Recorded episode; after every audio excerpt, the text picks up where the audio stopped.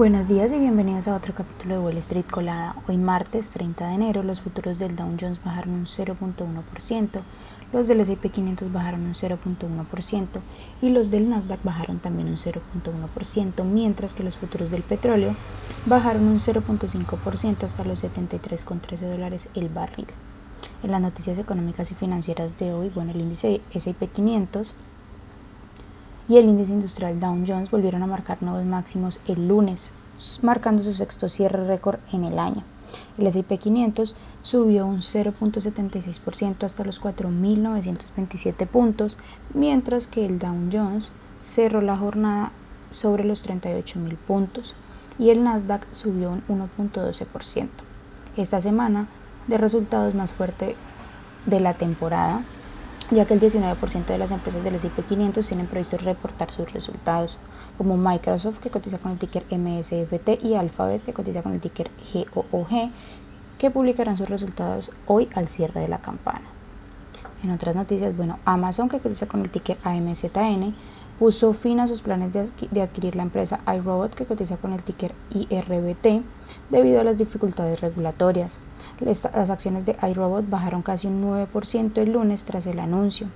Este acuerdo habría valorado a la compañía iRobot en unos 1.700 millones de dólares, pero en su lugar Amazon va a pagar una comisión de ruptura de 94 millones de dólares.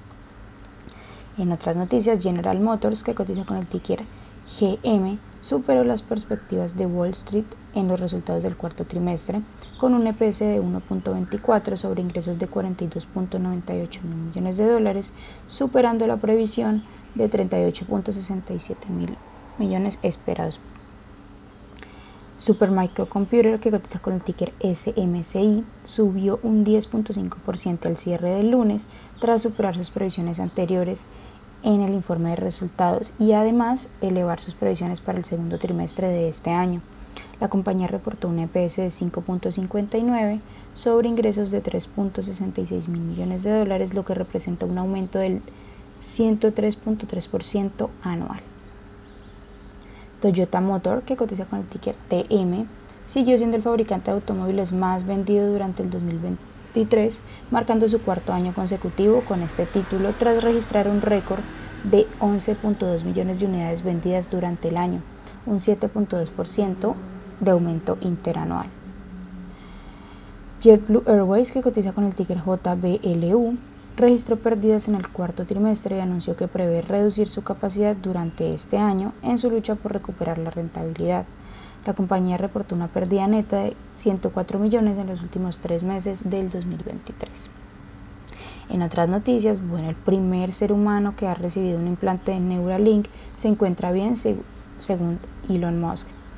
Las BCI están pensadas para ayudar a las personas con lesiones traumáticas como parálisis, pero si todo va bien, Musk espera ampliarlas a una hacia la pérdida de audición, visión y con el tiempo fusionar a los humanos con inteligencia artificial.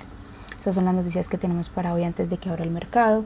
Les recuerdo que pueden encontrarnos en todas nuestras redes sociales como arroba Spanglish Trades, pero además de eso, también visitar nuestra página web www.spanglishtrades.com para que no se pierdan ninguna noticia en actualización del mundo de la bolsa de valores que estamos compartiendo con ustedes siempre en español. Muchas gracias por acompañarnos y por escucharnos.